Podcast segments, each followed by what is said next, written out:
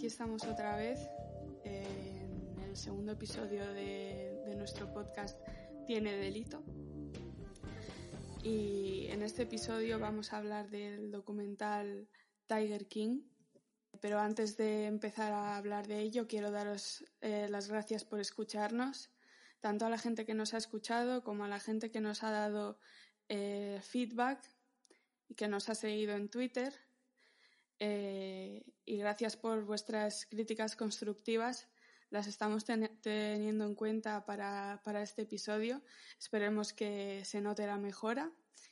Y bueno, recordad que nuestro Twitter es arroba delito y podéis usar el hashtag tiene delito podcast para comentar el podcast según lo vayáis eh, escuchando o para responder a las preguntas que, que, puede, que puede que surjan y eso. Y bueno, este documental da para mucho, ¿vale? Pasan muchas cosas. Bueno, si, si veis que se nos, ha, nos hemos quedado sin comentar algo, pues ya lo sentimos. Eh, y si queda muy largo el podcast, también lo sentimos. Y por, antes de que Natalia dé el resumen, eh, os vuelvo a hacer el spoiler alert porque lo vamos a contar todo.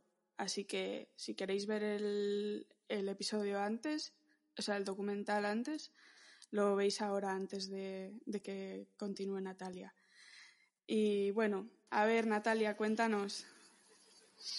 Bien, para resumir este documental se necesitaría mucho tiempo, creo yo. Yo creo que básicamente cuando empieza, no empieza como un documental de true crime típico, porque no es como el delito, sino que empieza más como un documental que ex explica um, el mundillo que hay del negocio de los grandes felinos en Estados Unidos. Que en, el lado de los que negocian o que tienen montados zoos privados y que como que sacan rédito de tener estos, estos animales, estarían personajes que son muy estrambóticos, como Joe Exotic, que es un poco el protagonista del documental. Luego tenemos también Doc Antle, que es otro, que es otro, otro, otro hombre que tiene un zoo de estos. Y bueno, que explicaremos los personajes con más detalle luego, porque son unos personajes que ni, ni en las series más rocambolescas se imaginarían que puede existir una persona así.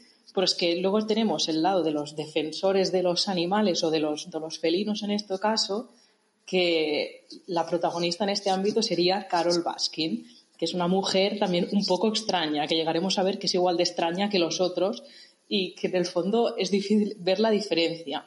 Y lo que empieza como un documental sobre este mundillo y los personajes tan, tan variopintos que, encontramos, acaba, acabamos viendo una cantidad de plot twist y de giros de guion increíble. Y, y, bueno, es que ni las, mejores, ni las mejores series tienen la trama que tiene este documental. Así que bueno, empezaremos un poco explicando los principales personajes o el dúo protagonista, que sería, serían estos archienemigos que son Joe Exotic y Carol Baskin. Joe Exotic es un hombre que es Mm, ya llama la atención solo verlo. Y es, es un hombre que es abiertamente gay, aunque vive en, en, él vive en Oklahoma y tiene su zoo allí. Y es una comunidad así, lo que los americanos dicen red, que serían como los paletos de, pueblo, que son los típicos que ves de que van con las pistolas a todos lados y que, tienen, bueno, pues esta, este estereotipo. Y entonces él tiene ahí su.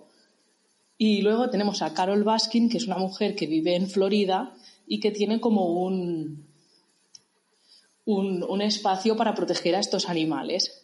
O sea, son, en todo caso son grandes felinos, la mayoría de ellos. Y bueno, ¿qué os parece a vosotras, chicas, los personajes de, Joe y de Carol? Más o menos, ¿qué es lo que más os ha llamado la atención? Aunque hay mucho, porque tienen, tienen tela los dos. Yo creo que si tú fueras guionista y pensaras, voy a hacer el personaje más loco que se me ocurre, eh, nunca se te ocurriría un personaje como Joe. Eh, es imposible eh, que Joe sea mentira porque nadie puede hacer eso eh, de la imaginación. Es que lo tiene todo. Eh, es gay, eh, pero, pero seduce a heteros dándoles metanfetamina.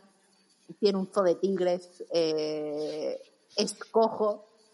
es que lo tiene todo. Tiene el mejor piercing de ceja Y los números musicales que hace canta, eh, hace magia. Eh, o sea, es que es imposible que te inventes un personaje. Le presentó a presidente y a gobernador. A gobernador, perdió las dos veces, pero le dio igual. Eh, o sea, yo qué sé, tenía su propio, su propio programa en internet que hacía él religiosamente todos los días a las seis de la tarde. No lo veía nadie, pero pero él lo hacía y pegaba tiros a simulando que eran Carol. O sea, lo tiene todo. Yo creo que Joe es eh, el personaje perfecto y tiene un arco argumental perfecto, pero es que el problema es que no estamos viendo un, una pieza de ficción, es que eh, eh, Joe existe de verdad, que es lo hardcore. Entonces a mí es un señor que me fascina. No sé si más que caro. Claro, es que. Porque están ahí, ahí. Pero es fascinante, Joe. Claro, es que Joe empieza que parece, hasta te puede caer simpático.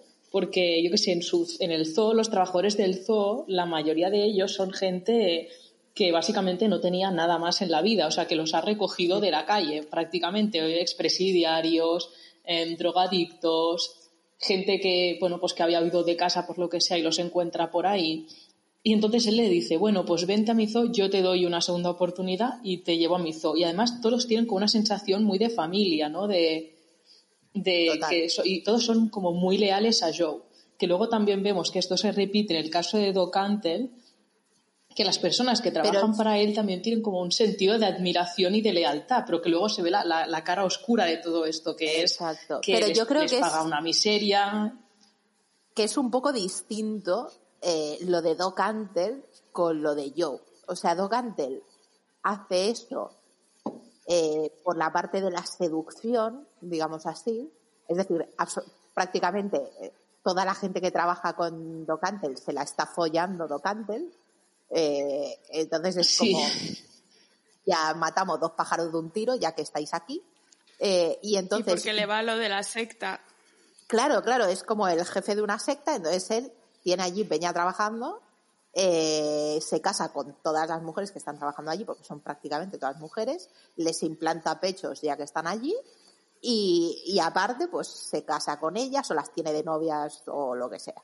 En, cambio, yo al principio es como que, lo, lo, que dice Natalia, pues es más como quiere estar rodeado de gente como él, ¿sabes? En plan, gente que no encaja bien en la sociedad. Había, hay una de las muchachas de, de Doc Antle que en un momento explica que él le dijo que se hiciese, que se pusiese pechos y a mí me flipa porque ella no quería, pero le daba cosa decir que no, así que se los puso. O sea. Sí, para mí la frase de esa chica, cuando dijo lo de, lo de yo no accedí, pero de repente me desperté en el hospital. Yo no recuerdo acceder a ponerme pechos, pero de repente desperté en el hospital con pechos nuevos y lo primero que pensó fue, mira, por lo menos voy a estar cuatro días en la cama. Yo dije, vamos a ver, no me jodas. O sea, ¿cómo, ¿a qué nivel ha llegado tu vida para que te han puesto pechos sin tu permiso y lo primero que piensas es, joder, qué bien, voy a estar cuatro días encamada. Hostia, pues es grave. Pero porque hay toda la parte de, la, de la, explotación que les, les pagaron una miseria, tanto Joe como, como Doc Antle. Pues que luego vemos la parte de Carol, que tiene, al fin y al cabo, lo suyo no es un zoo, pues es como un refugio de animales, pero claro, también necesita voluntarios. O sea que ella encima tiene voluntarios, que la mayoría ni les paga. Porque durante todo el documental, al menos la primera parte, que se centra más en explicar el mundillo este, vemos como o sea, de todo lo que Carol acusa a Joe de sacar dinero aprovechando a los animales, de, que a los animales les hace hacer cosas que no debería, que hacen todo esto del cap petting, que es que a la gente les dejan tocar los cachorros, porque claro, no van a poner a la gente normal con un cacho tigre que se los come, sino que les dan los cachorritos. y, luego vas viendo que de todo lo que Carol acusa a Joe, Carol hace lo mismo o similar. Entonces dices, Sí. bueno, es que no hay, o sea, Exacto. no hay el bueno y el malo, es que los dos son más o menos del mismo estilo.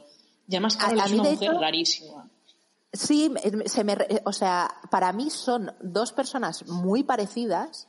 O sea, para mí son dos personas sin filtro, pero que han perdido el filtro en sitios diferentes.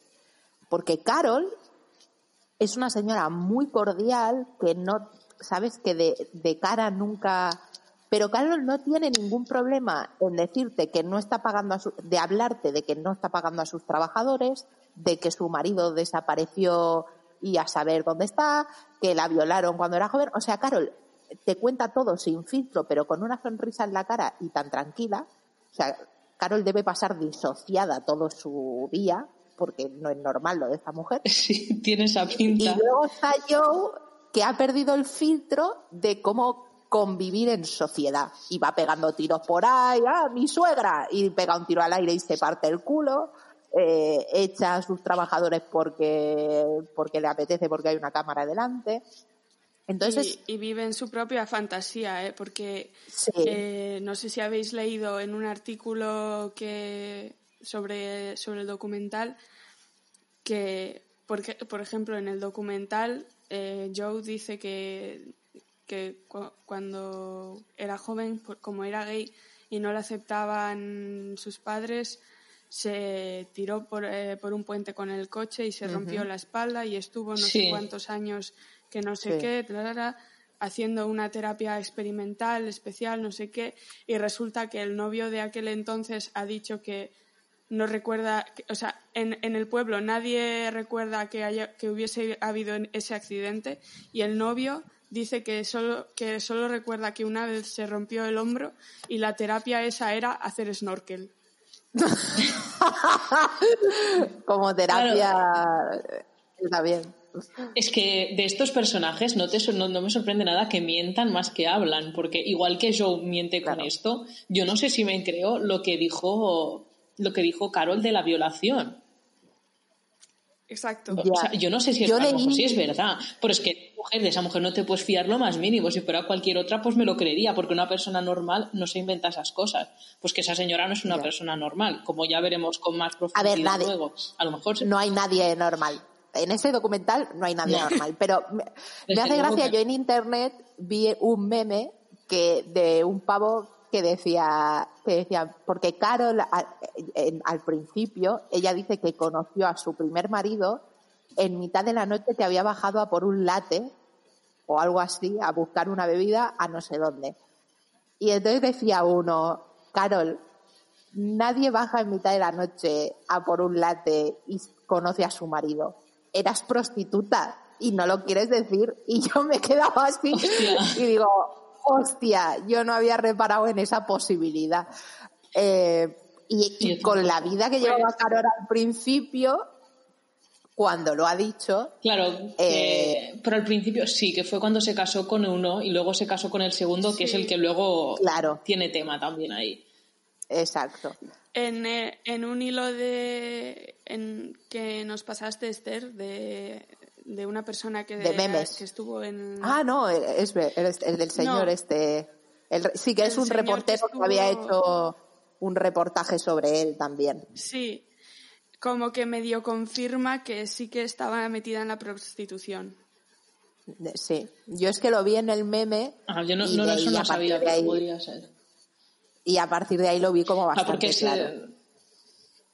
Se supone que venía, o al menos lo que ella explica, que eso me imagino que sí que será verdad, es que venía de una familia muy pobre y con unos padres Sí. así muy estrictos, etcétera. Entonces ella a los 15 años o así se, se fue de casa.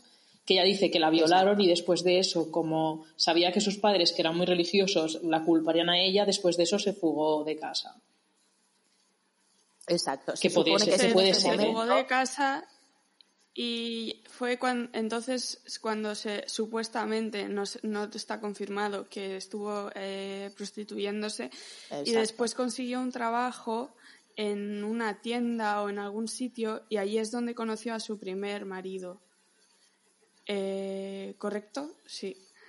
Puede ser. Sí, algo así. era. Hablando, Una cosa- así como anecdóticamente, o sea, ese matrimonio al final no fue nada bien porque parecía, parece que fue, era muy posesivo el hombre. Y en el documental cuenta Carol que una vez tuvo que escaparse tirándole una patata. Sí, para poder salir. Hablando, hablando de maridos, tenemos los maridos de Joe. Buah, porque por favor, Joe, además de gay, es polígamo. Eh, y tiene maridos, favoritas uno, del planeta. Que es, sí, los pobres, que uno es John, que es como el que llevaba más tiempo con él, que es un tío así que ya desde, o sea, le falta la mitad de los dientes y ya ves que el pobre había sido adicto a la, a, a, a la heroína, bueno, vete a saber a lo que era adicto el pobre hombre. Y luego está Travis, que es un chico así más jovencito que llega al, al zoo y Joe, pues un chico así guapo, fornido, y Joe pues le echa el ojo inmediatamente y se lo queda. Y, y entonces hay el tema de, de que luego, bueno, luego, luego los maridos dicen, no, no, es que yo soy hetero. Dice, ¿y qué hacían con Joe? Y entonces explica un poco cómo él los, los convencía para que se quedaran con él, los manipulaba un poco, que es otra cara oscura del personaje. Sí, yo creo que ahí Joe, eh, salvando las distancias, actúa un poco como un proxeneta. Quiero decir, al final eh, tienes a dos personas vulnerables como eran John y Travis. Del último marido no sabemos mucho cómo va la situación es verdad que luego hay otro. claro que está el tercero, pero bueno, podemos, podemos presuponer que más o menos será igual. Eh, entonces, pero John, por ejemplo, pues él reconoce que durante mucho tiempo fue adicto eh, a la metanfetamina y que... Sí, a la o sea, a mí lo que resulta muy curioso, eh, sobre, John sobre todo, es con, la ternura con la que habla de Joe. Es decir, o sea, al final eh, has estado con un hombre durante un montón de años, porque estuvieron juntos un montón de años. Siendo tú heterosexual y estando con ese hombre por un tema puramente de beneficio para ti a nivel económico y a nivel de que te conseguía drogas fácil, y sin embargo hablan de él con mucha ternura. y a mí era una cosa como que me sorprendía mucho. Lo de la ternura me, recuerda a una pregunta que hemos recibido para el podcast que es eh, de Ruth, arroba Ruth eh, que es mi novia, ¿vale? el eh, Por eso sale su pregunta parece ahí que nos pregunta un montón de gente, tal. Pues eso no lo digas, esto eh, córtalo. Esto que parezca que tenemos ahí audiencia. Claro. Esto lo corto, esto lo corto. eh, ¿Qué es? ¿Cuál de los, de los dos maridos de Joe os gusta más? A mí, John, me, me despierta una extraña ternura. A mí me pasa. a mí también. Es que además es de las personas más sensatas que salen en el documental. Que tú ves la pinta que tiene con el pobre sin dientes, todo tatuado. Que a ver, pero espera, espera, Natalia, espera, espera, espera. Espera, espera, es muy sensato en el fondo. No, no me puedes decir que John es muy sensato cuando. Bueno, muy sensato, o parece sensato. En ningún momento. Pero yo creo que esos son los del documental. No, no. Yo creo que son los del documental. Yo, John dice, eh, tengo unos tatuajes guapísimos, enfócalos, estoy convencidísima. Y dice, no, yo estoy segura, yo estoy segura que fueron los del documental porque quería que se vieran los, los tatuajes y sobre todo el de Joe, que tiene el chico tatuado eh, propiedad tenía dos o tres, pero tenía dos o tres, eh, de Joe. De Joe tenía el, de, el de la cintura, el de abajo del todo, y luego tenía uno en el pecho que ponía Joe también. Tenía dos o tres. Sí, tenía más de uno, pero yo creo que eran los del documental, que eso es muy escenificación de los del documental, ¿eh? Pero bueno, o sea, yo estoy convencida que yo dijo sin camiseta. No, no creo yo. Pero, yo, pero es estoy con Natalia, ¿eh? creo que, los del documental querían enseñar los, los eh, tatuajes que tenía y así. Para que viésemos, ostras, este Ah, tío. Vamos a ver, John se casó con gorra. Con una gorra se casó. Ese señor, estoy convencida que se quita la camiseta de motu propio. Eh, no me vais a convencer de otra cosa. Bueno, ver, pero tener mal gusto vistiendo no quita que sea el más sensato de, de- de ese documental, que claro, el listón no está muy alto, pero el tío habla como más o menos bien. O sea, no lo ves que está loco de remate como muchos otros de allí. A ver, bien Sí, se le ve está, ¿eh? tranquilito, como que reflexiona sobre las cosas y así. Sí, y eso, y al principio el documental habla con ternura de Joe, pero al final, cuando pasa lo que pasa, habla con más como rencor o como diciendo, se ha buscado Sí. lo que le ha pasado. Sí. Bueno, yo creo de hecho que él al final testifica contra él. De hecho, le dicen de. Sí. Porque él solo iba a testificar contra él por una de las causas y dijo él: No, no, yo he testificado de las dos. Dice, porque yo mm, no, no pienso que me vayan a, a meter al trullo a mí, pero la manera que tengo de asegurarme es, es, es declarar. Eh, Hmm. realmente tampoco sabes si lo haces por un tema de salvarse él el culo o por un tema de, de venganza, entre comillas, contra Joe. Yo creo que él tampoco quiere vengarse de él ni nada de eso, sino que por un tema de conveniencia lo que más le conviene a él es eh, declarar y ya está. Y luego sobre Travis, que no hemos hablado, a mí es un hombre que me da mucha Pero- pena. A mí me da mucha pena, porque, o sea, Travis no, po- no sabemos tanto porque no sale en el documental porque el pobre se muere por un accidente que dispara la pistola y se, se supone que no sabiendo que está cargada y, y se dispara la pistola y se pega un tiro y se muere. Y, y también, y esto pasa más adelante en el documental, que también es como que también marca un punto para Joe, que es cuando Joe empieza, o sea, hay un momento del documental que Joe empieza a irse en la olla, pero de verdad. No que hago el personaje, que exagero el personaje, sino que se le empieza a ir la olla de, de que se va de madre. Y cuando se muere Travis es uno de, lo- de los puntos, yo creo que también influencian en eso, por mucho que él como que se aprovechara de él porque era adicto y tal y cual. Pero en cierta manera tenía que quererlo a su manera.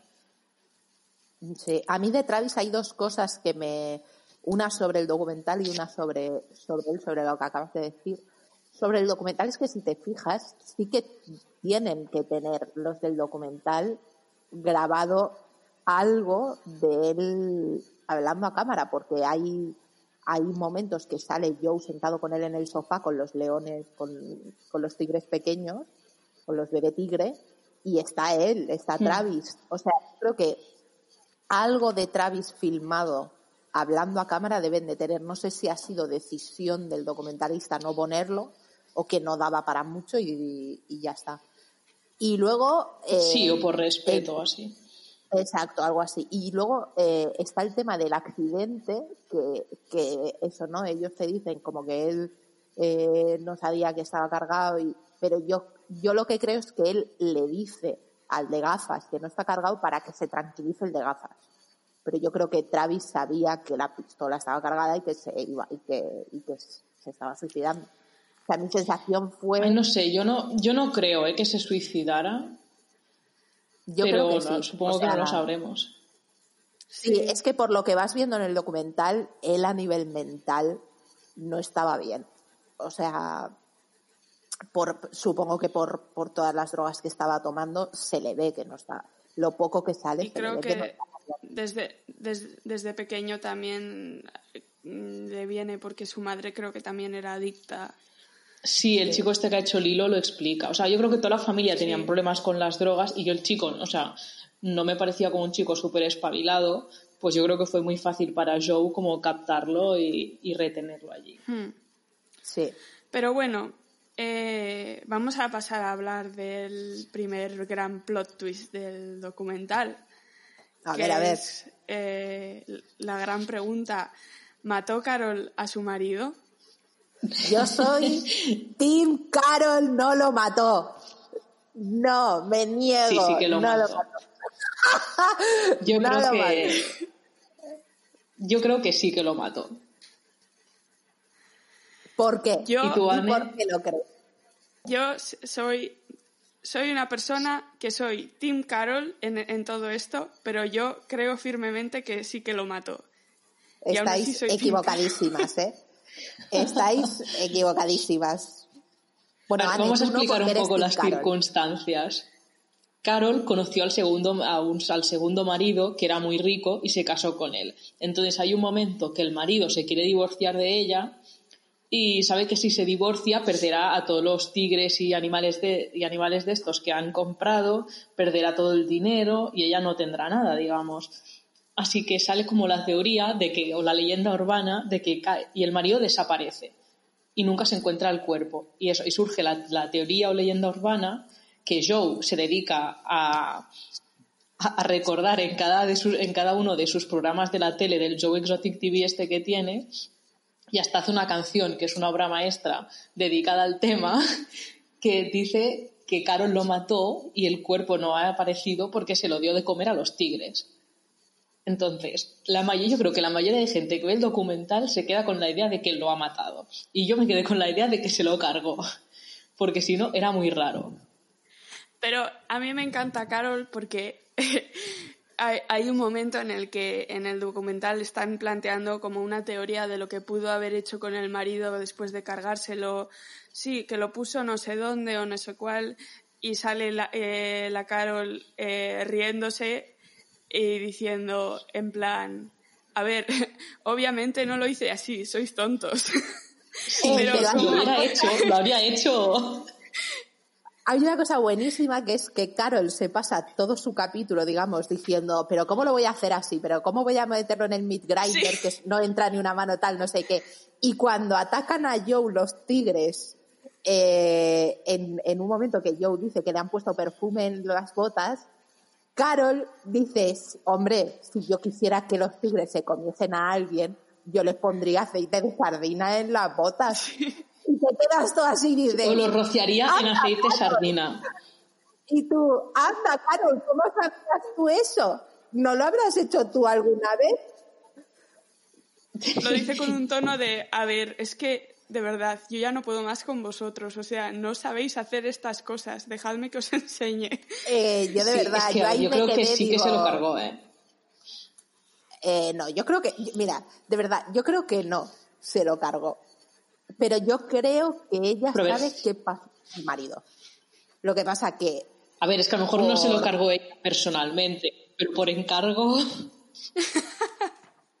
no, no lo sé, no lo sé. Hay muchas pruebas en su contra. Tiene todo el motivo para hacerlo, que era quedarse con el dinero del marido justo cuando se iban a divorciar. Y luego, en el documento ese que encuentran, que es el testamento, que le dice, ah, que pone en caso de mi muerte o, de mi desaparición, y le preguntan al abogado del, marido, ¿usted ha visto alguna vez eh, que pongan un testamento en caso de desaparición? Y dice, no. En no sé cuántos años que llevo de abogado, nunca lo he visto. A ver. Empieza, no es que ponga las dos, es que empieza directamente con la desaparición. Pero fíjate una cosa, que, que la gente sospecha de Carol porque el marido quisiese hacer el, eh, el, testamento por desaparición y a mí lo que me hace es dudar del marido. Porque, o sea, tú si estás en peligro, lo que piensas es que alguien te va a matar, no, te, no que te va a hacer desaparecer. Pero si tú haces un testamento porque, por si desapareces, a mí lo que me hace pensar es que quieres tú desaparecer. Y quieres. ¿Y qué ganaba el marido desapareciendo? No tengo, yo ahí no tengo ni idea, necesito un documental del marido y de Carol solo para eso. Pero lo que yo, yo, me vería una serie entera de Carol. Yo igual. Eh, pero, pero es eso, o sea, pero yo lo que creo es que igual, o sea, yo creo que Carol sabe más de lo que dice, pero también creo que igual en ese testamento el señor tenía pensado desaparecer. De hecho, no solo Carol bueno, Carol no, no dice cómo desapareció ni, ni, te dice nada, pero hay un, amigo del, del, hombre que dice lo de si me sale bien esto que voy a hacer, va a ser el mayor bombazo que he hecho en mi vida. O sea, el tío estaba preparando algo.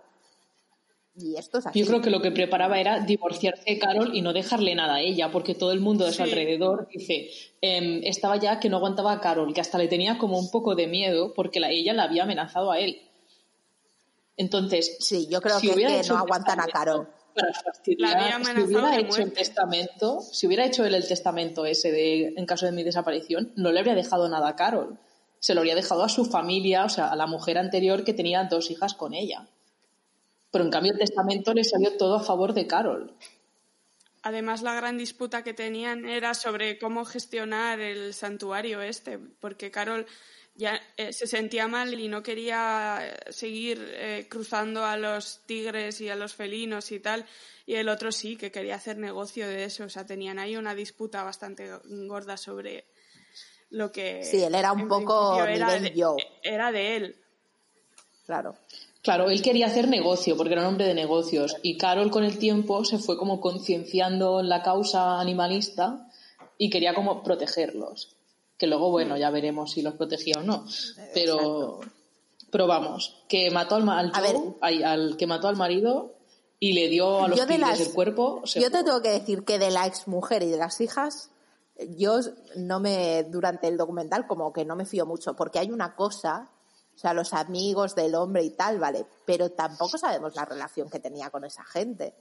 Es decir, la, la exmujer está claro que ella sigue enamorada del tío, y, pero, pero a la exmujer, o sea, yo lo que flipo es por qué sale esa mujer hablando de la herencia si en principio si están divorciados a ella no le iba a, a- a caer nada. En, en cualquier caso. Pero a las sus hijas, sí. eso sí. Exacto, eso sí, pero ella, a ella mm, no. Eh, y sale como una víctima más de, no, perdone, a usted no le tenía que caer nada de ninguna de las maneras, a sus hijas sí.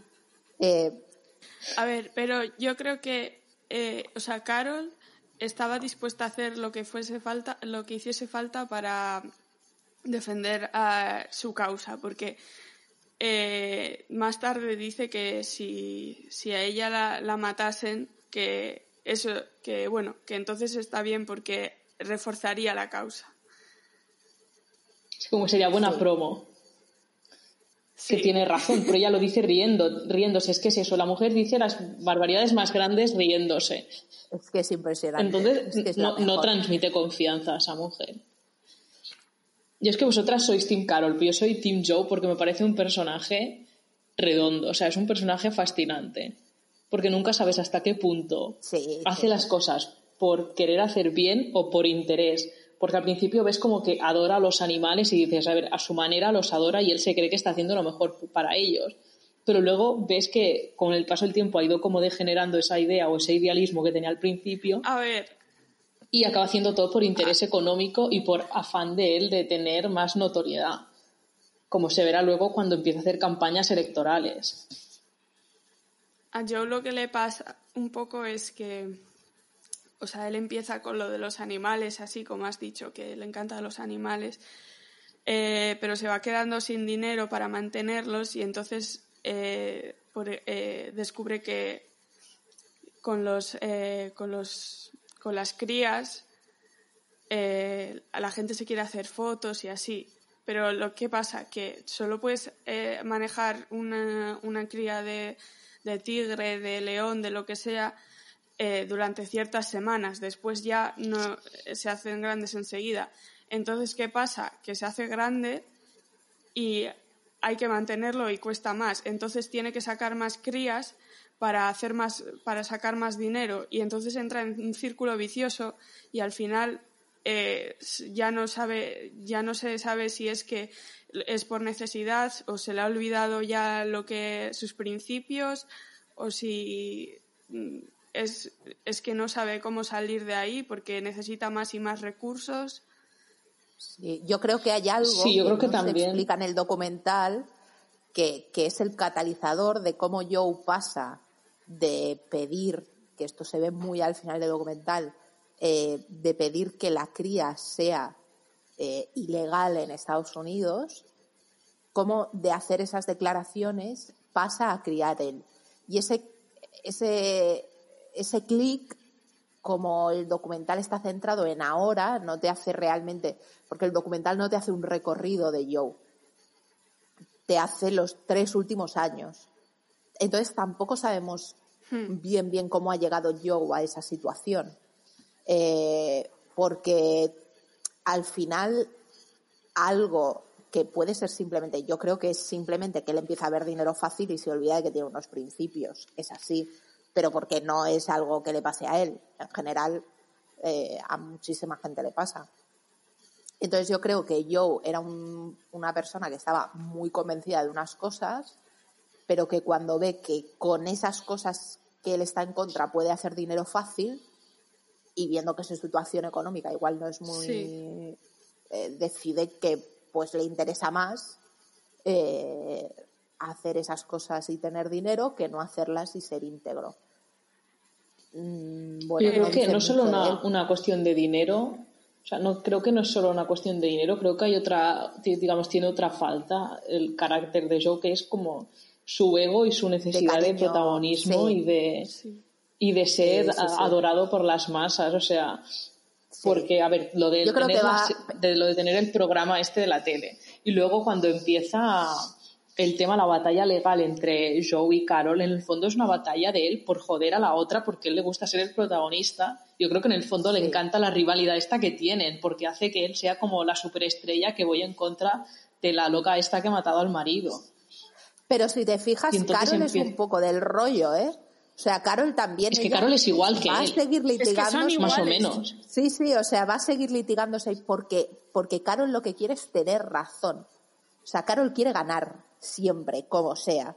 Eh, y entonces, eh, a- a- también hay una frase que dice el marido al final que dice, que dice, porque nosotros no sé cuántos años tardaremos ni cuánto, pero vamos a seguir luchando porque vamos a seguir ganando. Que dices, hostia, porque ellos tienen claro que van a ganar siempre, que también podemos hablar del marido nuevo de Carol, que ese señor también. este es el claro tercer que van a marido. ganar y eso me, Sí. me, me recuerda al anterior episodio que hicimos, que es que al final el que tiene el dinero es el que gana, porque mm, Sí. mm, le van a ahogar al otro porque no puede permitirse. Porque en el fondo es una carrera de fondo. Porque Joe empieza a liarla y a liarla y a liarla y no paran de... Que en el fondo creo que tienen razón ellos, porque digamos el principal problema es que ellos, la organización de Carol y el marido, bueno, de Carol se llama Big Cat Rescue. Y Joe, para tocarle las pelotas puramente, hace que su negocio se llame Big Cat Rescue Entertainment. Eso me encanta. O sea, Y entonces lo acusan de copyright. O sea, le- lo demandan por, por abuso de copyright. Y, y- y obviamente tienen razón, porque es que lo hace con toda la mala hostia solo para tocarles las narices a ellos. Pero también ahí Y te todo el mundo de su tú- alrededor le dice que no tiene, no Ahí tiene, dos, no tiene luces, porque Claro, exacto, que todo el mundo le dice, te vas a arruinar, y él le da igual. Todo el mundo le está diciendo, te vas a arruinar, y él igual. me da igual hasta Y- que se arruina. O sea, yo ahí en esa batalla le ha faltado inteligencia. O sea, Carol ha sido mucho más inteligente que él, porque él, si hubiese te- tenido un foco claro de cómo quería destruir a Carol, podría haber conseguido algo. Lo que pasa que es como un elefante en una cacharrería. Él va tirando, va tirando, va tirando, y al final quien se cae es él. Pero si hubiese focalizado un poco más toda esa ira homicida que tenía ese hombre, igual sí que hubiese conseguido algo. Yo creo que en ese sentido consigue casi más el documental, creando la, la duda real hacia Carol, que no consiguió Joe en su momento, eh, que, que el propio Joe, con toda la energía y todo lo que él, eh, lo que él invirtió en destruir a Carol. Claro, porque Show se grababa cada día, pero no lo veía nadie ese programa. Claro. Ya. Eh, ahora que estamos hablando de un poco del ego de Joe, queréis saber una curiosidad. Eh, Sabéis que, eh, bueno, en el documental sale que un tío tiene un liger, que ¿sabéis lo que es? Es un, eh, un tigre cruzado con un león. Y, y Joe, a Joe eso le, fascina, le fascinaba. Entonces, lo que él que- co- consiguió hacer uno y después a ese lo cruzaba con otro tigre. Entonces les hacía un tiliger y después lo cruzaba con otro tigre o con otro león y hacía un tililiger y así un tililiger así como cruzándolos y se iban haciendo más grandes y cada vez iban saliendo características distintas y él creía que iba a llegar a conseguir el tigre diente de sable original. Madre mía, yo- Hostia. Madre mía, O sea, es que... que he estado leyendo un artículo y yo flipando. O sea, que es una cosa absurda, o sea, no, no lo va a conseguir.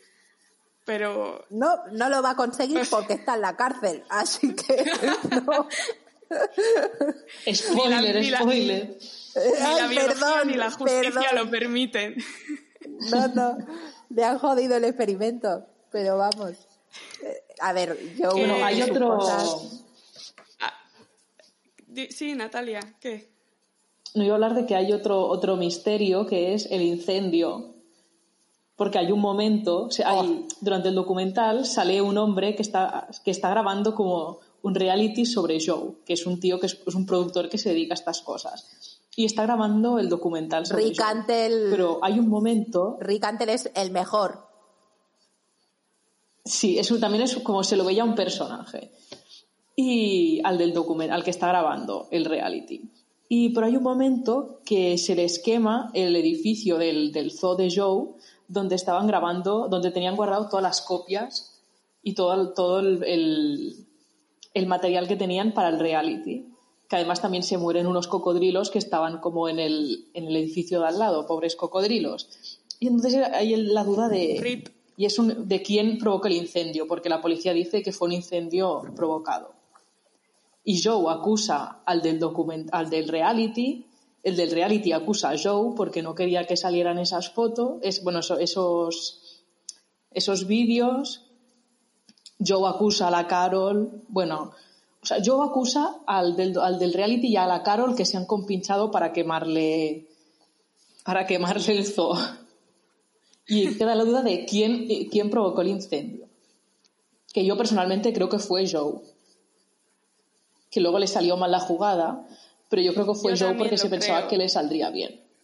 Yo creo que ahí es donde el documental eh, deja menos duda, digamos. En plan, yo creo que el documental te lo enfoca mucho a que ha sido yo y que te dejes de hostias.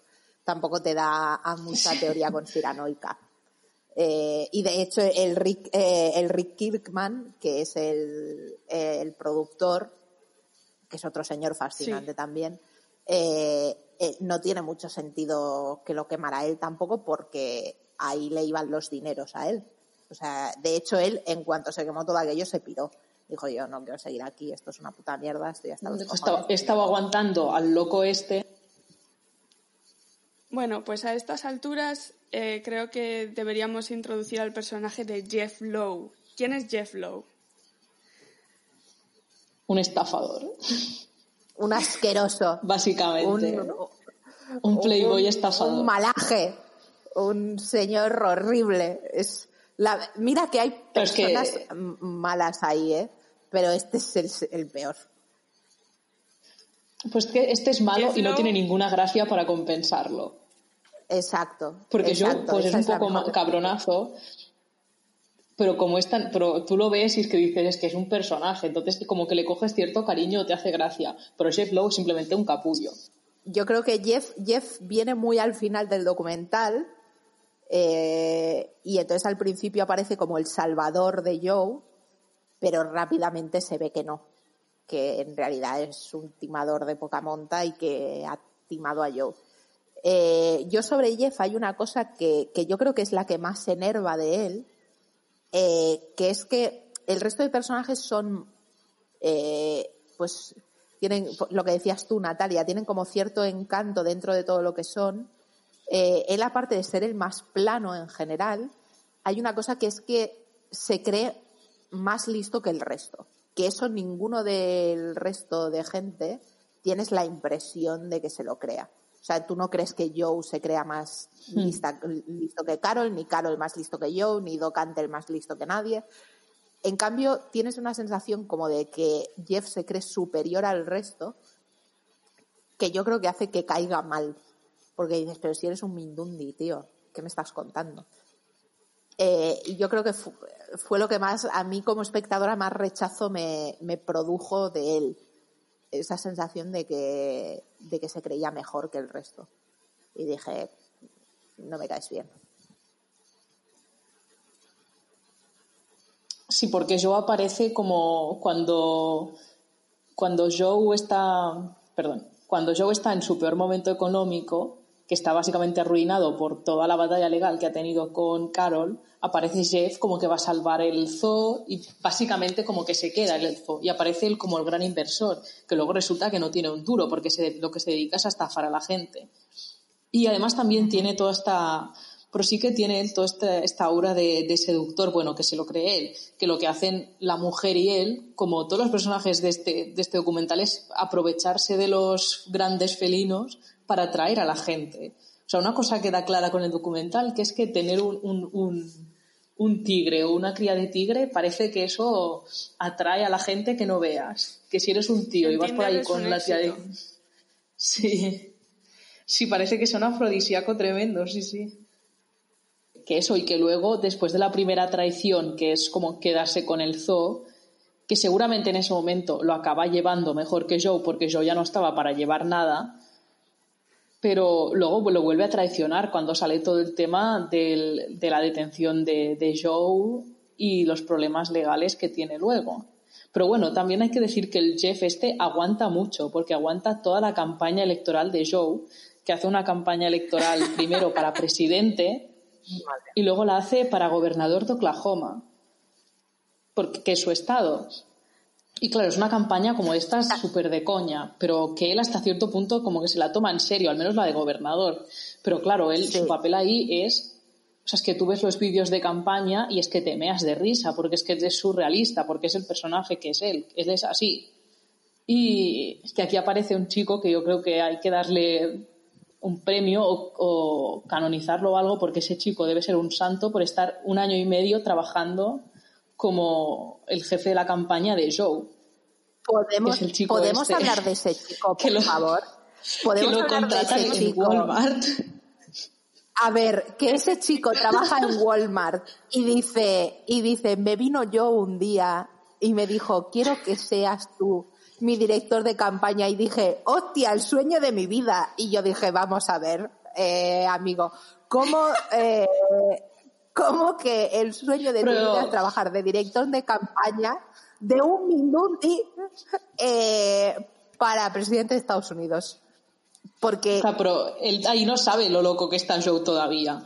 Entonces yo como friki de la política lo entiendo. A mí si me viene un tío y me dice, ¿quieres ser directora de campaña? Yo le digo, pues claro, vamos a hacer aquí una campaña que lo flipas. Hombre, a ver Natalia, vamos a ver, ¿tú no le darías primero tu currículum o algo de, a ver chico, léete primero mi currículum que igual trabajando de cajera en el Mercadona, pues me dejas así un poco seca contratándome? ¿Es que? No sé, ¿sabes?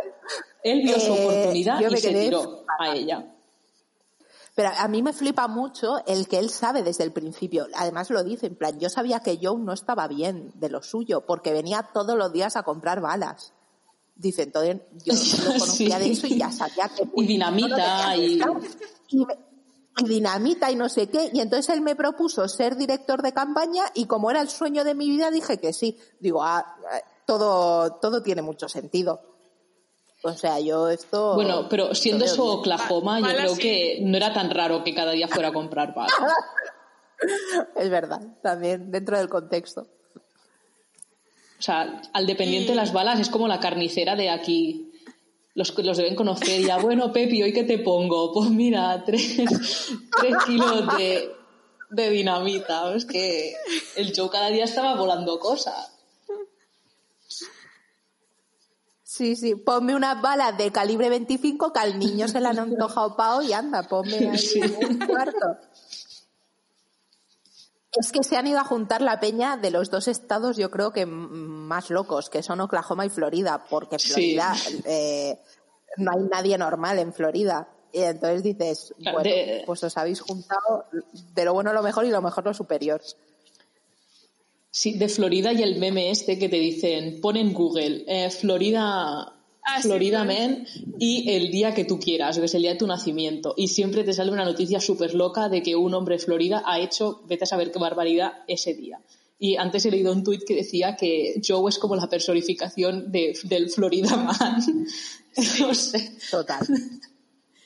De hecho, he, he, leído un titular o he visto una imagen o algo que decía Oklahoma Man, no sé qué, no sé cuál era, sobre Joe. Es que no falla. o sea, eh, es impresionante. O sea, no, es que no hay nadie normal. ¿El Doc antes dónde vive? ¿En Florida también? Eh, ahora no me acuerdo. Ahora que lo dices, no lo, lo voy a googlear. Mientras, ir hablando que voy a googlear a ver dónde vive Doc. Por favor, investiga, Esther. Podemos hablar, mientras tanto, por favor, de la persona a la que la persona que pierde un brazo. Y, Ay, sí, por favor. Y es como si nada. Que para mí, dentro de todo, es la persona más normal. O sea, para mí, de todo el documental, sí. es la persona más normal. Dentro sí, es una persona que tú lo oyes hablar y parece sensata. Es como el chico ese que tú lo ves, es como el, marido de, de, Joe, que tú lo ves y dices, este tío no, no puede ser. O sea, y no te esperas que sea una persona como tan sensato o racional como lo que habla en el documental. Que luego en su vida habrá tomado muchas decisiones equivocadas, pero sí que decís que esto, la persona que, que pierde un brazo, que es trabajadora de show y le muerde el brazo un tigre y lo pierde porque les dice, no, amputádmelo. Yo, ahí, el tema de la amputación, yo me lo tomé de, de, dos maneras, porque eh, él lo explica en el documental. Eh, en plan de, de, bueno, yo lo que quería era volver al trabajo rápido y olvidarme ya, pero yo entiendo que en el momento en el que le dicen, eh, tienes dos años de cirugías por delante de reconstrucción o se te puede amputar.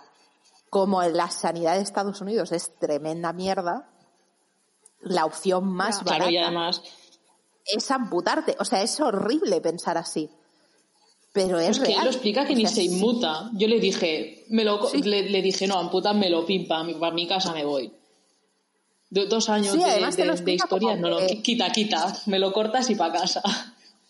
Y ya está. En, poquísimos días vuelve a trabajar como si nada. Exacto, exacto. Él te lo explica como lo más rápido que pueda volver a trabajar, mejor. De hecho, el muñón tiene como una parte que no está, no acaba de estar del todo, no sé, tiene así como un parche que no, que no tiene buena pinta.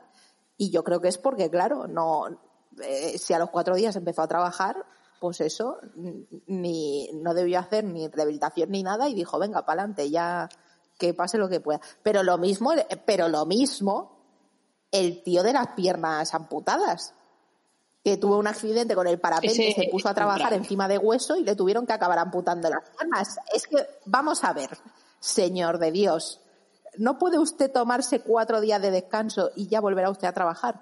No, no, no, para Es Estados Unidos, no. O sea, ya. Bueno, es gente que te dice que trabaja 12 horas al día o más, que llevan no sé cuántos años sin vacaciones y te lo explican con total normalidad. Y dices, a ver, por favor. Por ahí también yo creo que influye el hecho de que Joe, o sea, tenía ese carisma y todos tenían como ese sentimiento de familia en el zoo y como que era un poco de todos, aunque fuera de show, ¿sabes? Y por eso ellos tenían esa implicación. Pero el, hombre este que no tiene piernas, no, este es otro de los que dices, este, este hombre, o sea, aparte de lo que, de lo que has comentado tú ahora, es un hombre que al final de documental, como es el que acaba teniendo la opinión con la que yo más o no sé si más me identifico, que más dices que este pues se da cuenta de que lo que ha pasado es una pena, que se les ha ido de las manos a, a todos y que el Joe ha acabado desquiciado. Pero, ¿y lo chulos que son las prótesis que lleva? ¿Todo tuneadas? Sí, están guapísimas, están guapísimas. Y él, él es uno de los que más habla de lo que echa de menos a los animales. A, mí, él y el hombre de la melena me dan mucha pena los dos, porque hablan mucho de, lo, que echan de menos a los animales. El hombre de la melena al final del documental está destrozado porque no puede trabajar con animales, porque los echan muchísimo de menos.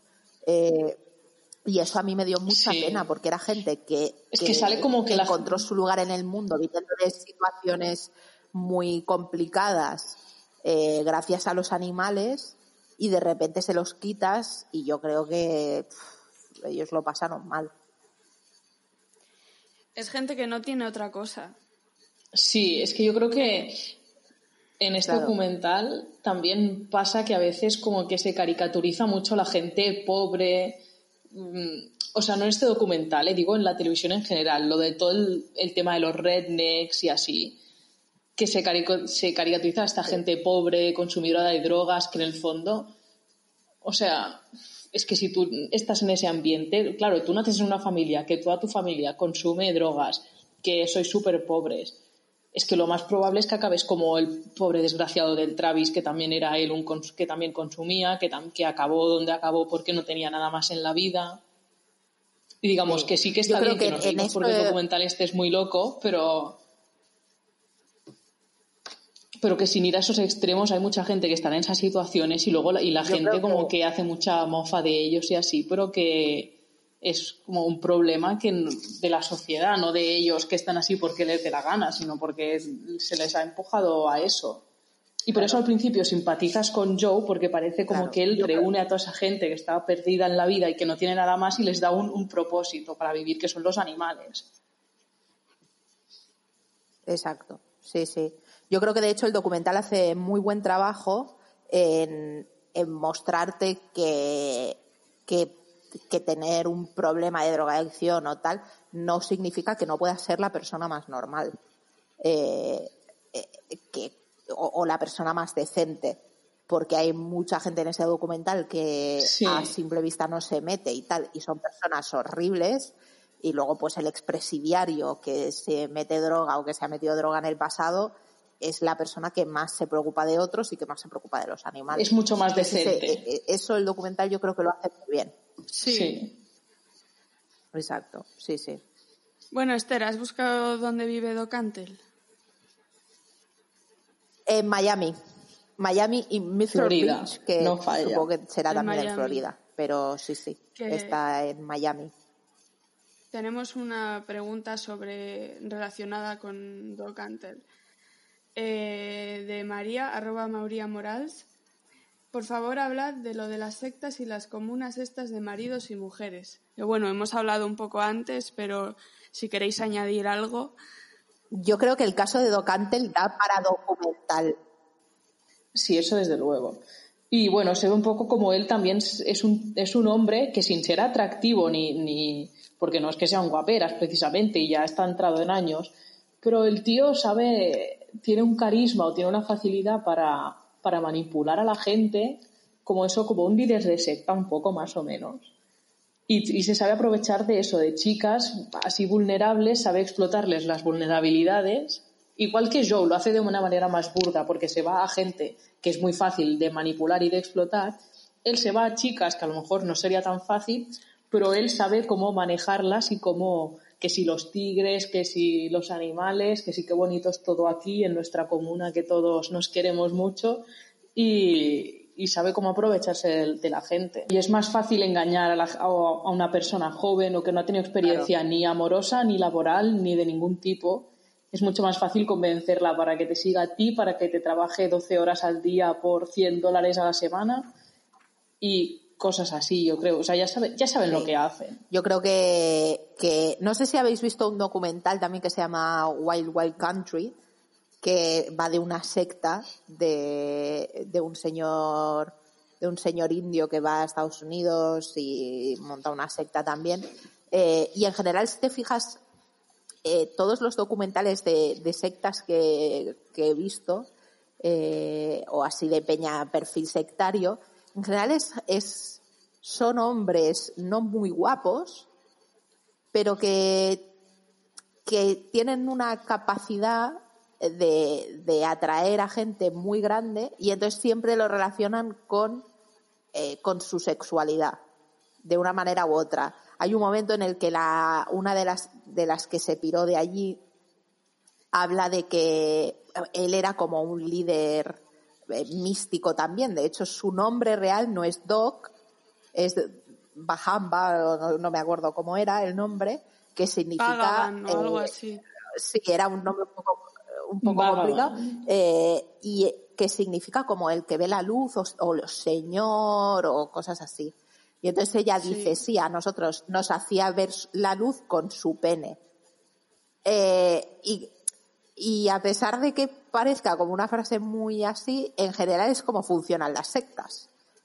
Eh, o sea, el líder de la secta generalmente siempre te hace ver eh, la luz con su pene.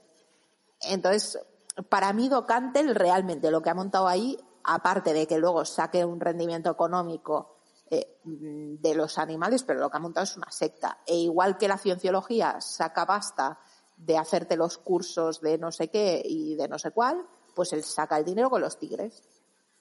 Pero la gente que vive con Canter está dentro de una secta. Puede ser. Es así. En el que él es el líder espiritual. Es que tiene toda la pinta. Es que Sí, sí, es que es así. Eh, bueno, vamos a pasar a comentar ya el, el crimen por el que le, meten en, en la cárcel a, a, Joe, si os parece bien, que vale. es eh, sí, sí. Contra, haber contratado a un sicario para matar a Carol Baskin. Yo creo que llega ese momento. Sí, porque tiene tela también. Sí, que llega en el documental cuando han pasado tantas cosas tan locas que no te parece tan loco. Es como, bueno, pues otra cosa más. Claro, además al principio del documental te hacen un poco Sí, spoiler, sí, porque sí. hacen como un, Sí. una intro y te dicen que el tío acaba Exacto, en la cárcel sí. por eso. Pero, o sea, yo creo que lo interesante del tema es cómo hay mucha más gente metida o que han cometido delitos, pero todos, o sea, el Jeff Lowe, sobre todo, se alían con el Claro. FBI o se acogen a, a ser confidentes del FBI para quitarse ellos el muerto de encima y echarle toda la culpa a Joe. Porque luego el tema del, del asesinato, o sea, del, de contratar al sicario lo tienen cogido por los pelos. Sí. Yo creo que Que le meten, o sea, le- porque lo condenan por eso y por delitos contra los animales y así. Que luego todos otros, los, todos los otros que también tienen estos negocios hacen lo mismo. Pero todos como que se meten contra Joe para, para, para quitarse ellos de, de encima el, el muerto. Sí, yo creo que lo que el documental te demuestra al final es que son todos unos mindundi, o sea, en plan, son todos unos delincuentes, todos los personajes gordos, pero que el problema de Joe es que ha sido el menos inteligente. Porque los otros han tenido capacidad de leer las situaciones Claro. eh, con mucha más capacidad fría y Joe ha sido siempre el más impulsivo. Y el, me apetece hacer esto, lo voy a hacer. Y no voy a pensar en las consecuencias. Eh, y a Joe le ha faltado inteligencia. Claro. Ha sido un criminal de poca A mí- monta. Lo que me alucina es que eh, cuando ya le encierran y ve que ha perdido, se alía con PETA para, para Ya. denunciar abusos Sí. del Doc Antle y de toda la gente que se dedica a esto. O sea, es que cuando, o sea, está lleno de plot twist este hombre, o sea, siempre te puede sorprender. ¿Vosotras creéis, Claro, él dice, bueno, si yo, me, si yo he tenido que pringar, va a pringar todo el sí, mundo. ¿vosotras Sí. creéis que encontrarán algo de Docantel? Yo creo que sí. A ver, seguro. Además decían eso de que mataba Claro, a claro, tigres eso es y lo que yo me pregunto, si cuando ya no le algo de que mataba a los O sea, yo creo que eso seguro. Que llegue a, al ju- que llegue a juicio y que se le llegue y se le llegue a condenar y todo eso, no lo tengo tan claro, pero. O sea, que seguro que hasta tienen pruebas o testi- testigos o lo que sea. Pero en el documental lo dejan caer. Como que alguien más pringará. Y hay el chico este, que es el que. James Garretson, que es el que hace de confidente del FBI en un principio, que es el chico este Bueno. gordito que, que Joe dice que parece el muñeco de Bueno. Chucky. pues, pues el chico este, que es el que hace de chivato desde un principio, o sea, es que a ese tío casi que ni, ni se lo tienen que preguntar. Le aparece el FBI y él le dice, bueno, sí, voy, os hago de chivato. Para mí, O lo sea, mejor, de, que son todos lo mejor del documental es la cara de John cuando el documentalista le dice, ¿tú qué opinas que este esté en el FBI? Y se queda así John mirando, mirando al documentalista con cara de shock y dice, primera noticia. Y yo me, me empecé a mear. Digo, buah, este momento es impagable. Que por cierto, John también testifica en contra de, de Joe. Bueno, yo creo que es normal. Claro, es que todo el mundo acaba testificando en contra de Joe. Porque básicamente les dicen, o estás contra Joe o estás contra nosotros. Y tú prefieres estar en contra del pobre pringao que van a meter en la cárcel que en contra del FBI. Entonces, pues todos testifican en su contra. Y que bueno, mira. O sea, es que solo con que digas. Es que claro, había grabaciones de Joe disparando a un muñeco que representaba a Carol. Diciendo, y en cada día se decía que me voy a cargar a esta zorra. O sea, a ver, no hace falta. Es que si eso hubiera sido un por jurado popular todo el mundo dice que ha sido ese hombre. Que luego es eso, que no tienen, que tienen como que tenderle la trampa, porque para acusarlo de, haber contratado al sicario le tiene que haber dado el dinero. Y entonces se supone que Joe le da el dinero al, al hombre que trabaja para Jeff Lowe, que se llama... Allen Glover. ¿Cómo se llama el sicario? Allen Glover. Pues, pero él le da el dinero a Allen Glover, pero Allen Glover luego se pira y no hace nada, porque dice, yo no voy a matar a nadie. Y se queda el dinero y se va. O sea, se queda parte del dinero y se va. Entonces hacen que el Allen Glover este testifique como que él recibió el dinero tal y cual, porque de la trampa que le había intentado tender el FBI, Joe nunca pagó al asesino falso que el FBI le mandó. Entonces no tenían pruebas contra como que él había pagado a alguien, porque no lo pagó.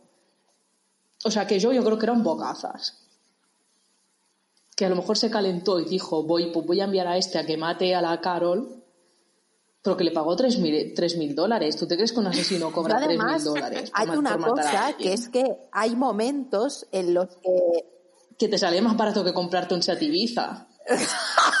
Con ese dinero te, puedes comprar un Seat eh, Ibiza y atropellarla y ya, aparece un accidente. Claro, es que no es serio. Un asesino por 3.000 dólares no es una cosa, ¿qué asesino? porque ese señor lo hubiese hecho por 50 dólares. O sea, que es que también parece en plan de, uh, 3.000 dólares, vamos a ver. Ese señor... Pero es que el tío yo creo que en ningún momento tenía intención de matar a nadie. A él a ese señor le dio 3.000 dólares y tenía que pagarle los otros 3.000 al matarla. Pero le dio los 3.000 y se dio a la gente. A este señor le dices, te pago la gasolina y un bocadillo calamares si vas y matas a esta mujer y te dice que sí porque ese señor le daba igual. O sea, eh, que cogía la gasolina, el bocadillo de calamares y se tiraba por ahí y a tomar por saco.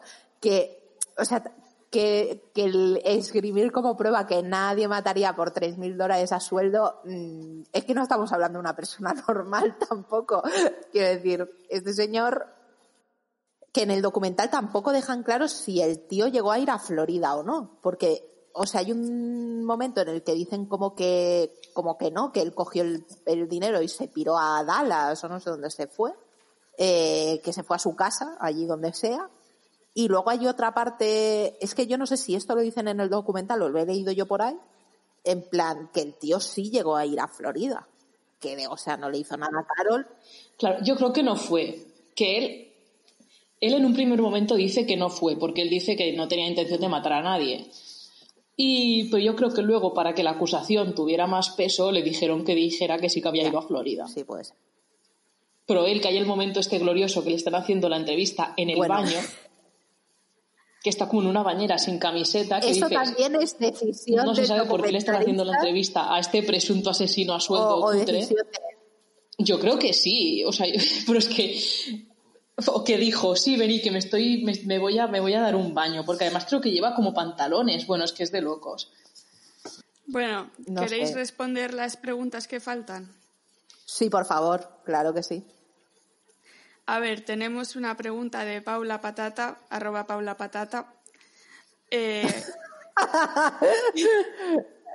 Gracias, Paula Patata. ¿Qué plot twist es vuestro favorito? Porque cada diez minutos hay uno. Uf, qué pregunta complicada. Yo creo que nada supera nada supera el de Carol cuando estás viendo el documental tan tranquila y de repente te sale el capítulo de mató Carol a su Yo, Ese es claramente mi favorito. Ahí te quedas ya. No tengo ninguna duda. Porque el de Show te lo esperas, porque te lo avanzan un poco, pero el de Carol no te lo esperas. Y de repente te están hablando, sabes que la tía está un poco para allá pero luego te dicen que es que a lo mejor ha matado al marido y dices, espera, ¿qué? A mí, a mí eso es, me parece insuperable. Sí, sí, sí. y por eso amo a, Carol. El plot, a, mí el que más me gustó quizá fue el plot twist de eh, eh, Joe saliendo en John Oliver porque se ha presentado a, a Estados a, mm, presidente de Estados Unidos. Eh, a mí, yo ahí ya dije, estoy cortocircuitando, por favor, no puedo más. Pero el que más, o sea, yo tengo que reconocer que el plot twist que más loca me dejó fue el suicidio de Travis o el accidente de Travis. O sea, yo ahí me quedé, porque eso sí que yo no me lo esperaba para nada. O sea, a mí me vino de, Ya. Es verdad, yo tampoco. de ¿eh? ciega y me quedé loquísima. O sea, yo ahí dije, hostia puta, esto es muy loco todo. A mí ahí se me quedó mal cuerpo, ¿eh? Bueno, y por no hablar del funeral que organiza luego. Sí, y por no hablar del funeral que organiza luego Guau. yo. Que se hace como Y él la el 13-14 protagonista. que le hace la madre con la boda. Y yo estaba alucinando. Sí, claro, porque además cuando se muere Travis se casa con otro a los tres meses. Es que ese hombre no Sí. sabía estar solo. Porque se murió Travis y John se había ido. Y a los tres meses de la muerte de Travis encuentra a otro chico Y encima Y se casa con él a directamente. la madre de Travis. que este no a sabemos si era gay o hetero. Es que eso es feísimo, tío. Sí, y que la boda son como cuatro personas y una es la madre de Travis. Y como que le hace hacerse la foto para que así parezca que, que la madre de Travis le ha dado. Que la madre de Travis, esa mujer, como que me ha dado mucha ternura y como que me ha parecido una mujer que la pobre, pues mira, Sí, a mí también me da ternura. que vamos, soy yo y pongo a parir al Joe este. Y no dijo nada malo de él, solo esto de que le había sentado mal lo de la foto. Dices, vamos, soy La yo. madre de Travis está en el top 3 ternura. Sí, sí, real. Sí. Y tenemos la última pregunta de Ruth. Eh, ¿A quién preferiríais tener de vecino durante la purga? ¿A Joe Exotic o a Carol Baskin? A Carol, sin ninguna duda, porque Joe me quema el edificio. Por lo menos Carol, pues es una tía resolutiva, pero de Joe no te puedes fiar en una situación de estrés. Carol como mucho te mata. Pero de Carol tampoco. Carol sería la típica que tú le pides No huevos sé, pero yo, yo me quedaría y con te Joe. pega el coronavirus. Quiero decir, tú vas a Carol y le dices, Carol, ¿me das unas patatas que, que no me quedan? Y Carol dice, sí, claro, y te las infecta de coronavirus para que te jodas. Joe se- sería pues de quemarte. Joe, mira, Joe sería el que te pone, el que te Pero es pone que- el tusa a las mm, a las 8 cuando los aplausos, con los altavoces a la calle. Ese sería yo. No, yo pondría I Saw a Tiger También, a toda hostia a las 8. ¿Qué canción os gusta más? ¿I Saw a Tiger o Here Kitty Kitty? Yo llevo con I Saw a Tiger tres días en la cabeza sin poder quitármela. Yo también, es que- ¿eh? Yo también. Es que es- es- son los dos temazos. Por cierto, Es por cierto, no sé si es verdad, pero he leído que él no canta. Es, es verdad. No, que canta por encima de un Sí. de uno que canta de verdad y la música tampoco la hace él. Es que eran temazos country muy buenos Claro. como para que lo hubiera Son hecho. temazos. No, pues a mí eh, se me cayó un mito, ¿eh? Yo tenía toda la fe puesta en sus dotes de cantautor. Ya, yo también pensaba que cantaba él. Se me cayó. Tendremos que hacer una cover de Yo pensaba, yo me creo perfectamente que este hombre cante, o sea, Eh, a ver. no, por favor, entonces ya sí que nos denuncia. Nos estamos igual jugando una demanda. Pues decimos I Saw, No, pues yo me quedaría con Joe. Lion. Y ya está. Ahí suena. A Natalia Vale. le gusta. Como cuando yo le puso el A, a. Natalia le gusta el riesgo, ¿eh? Yo me quedaría con Joe porque... No, porque Carol me da más mal rollo, porque Carol es una mujer que te sonríe mucho, pero no sabes nunca qué está pensando.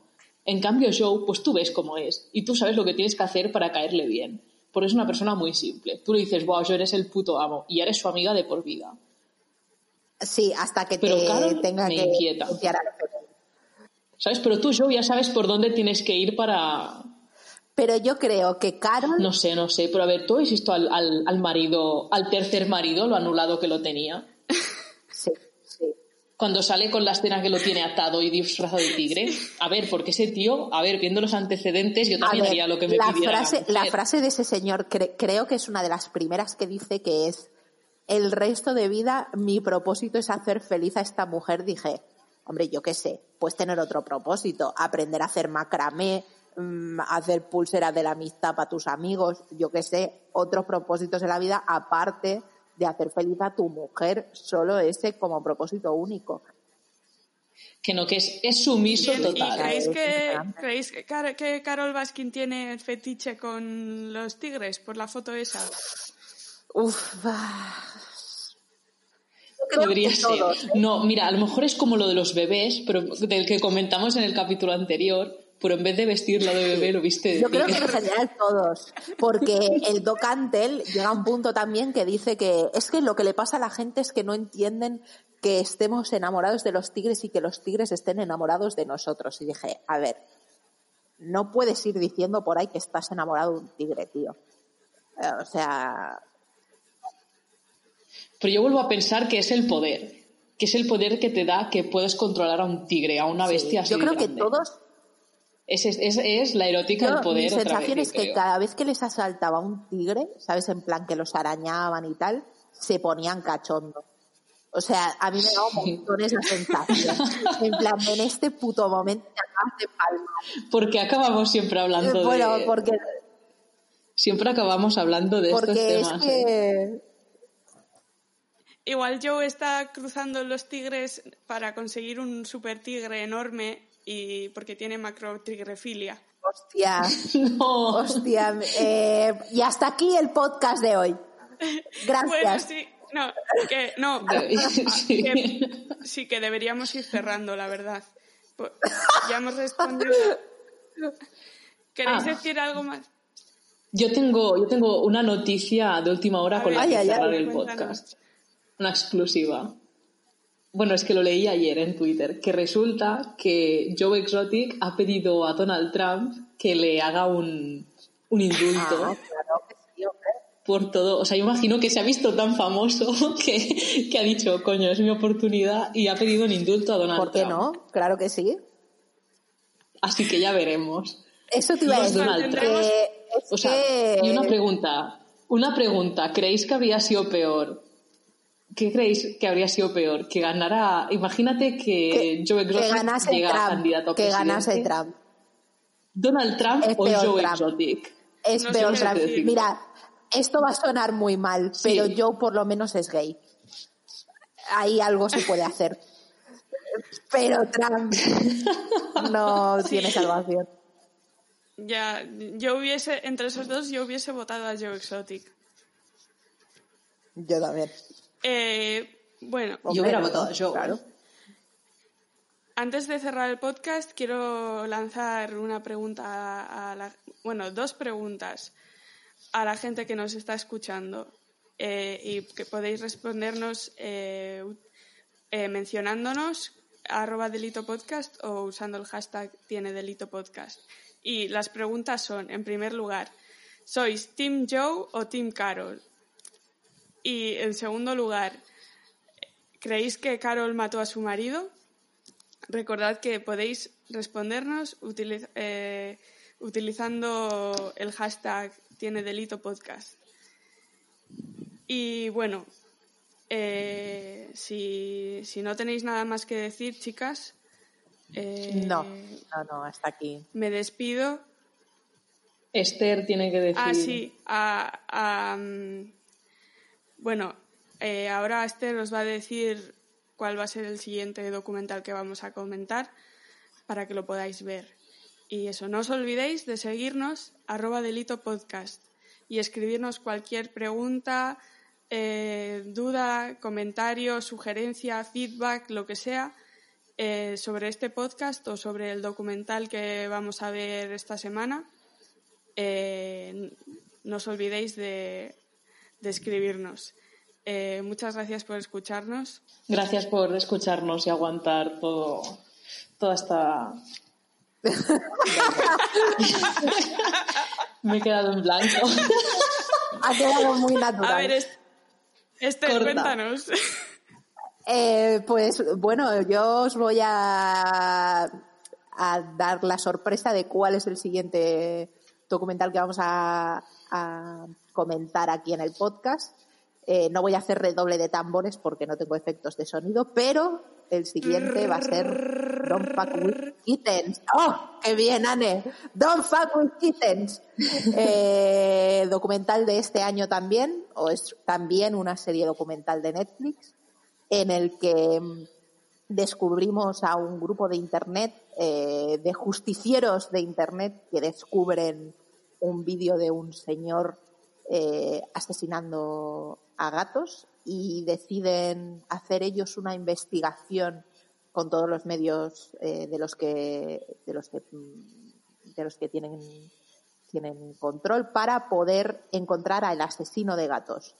Eh, el caso irá escalando cada vez más hasta que llegue un punto fatídico en el que hay más crimen que, solo gatos asesinados eh, y todo se vuelve cada vez más loco. Eh, recordad verlo durante la semana para poder comentarlo eh, la semana que viene, que lo podáis escuchar sin spoilers.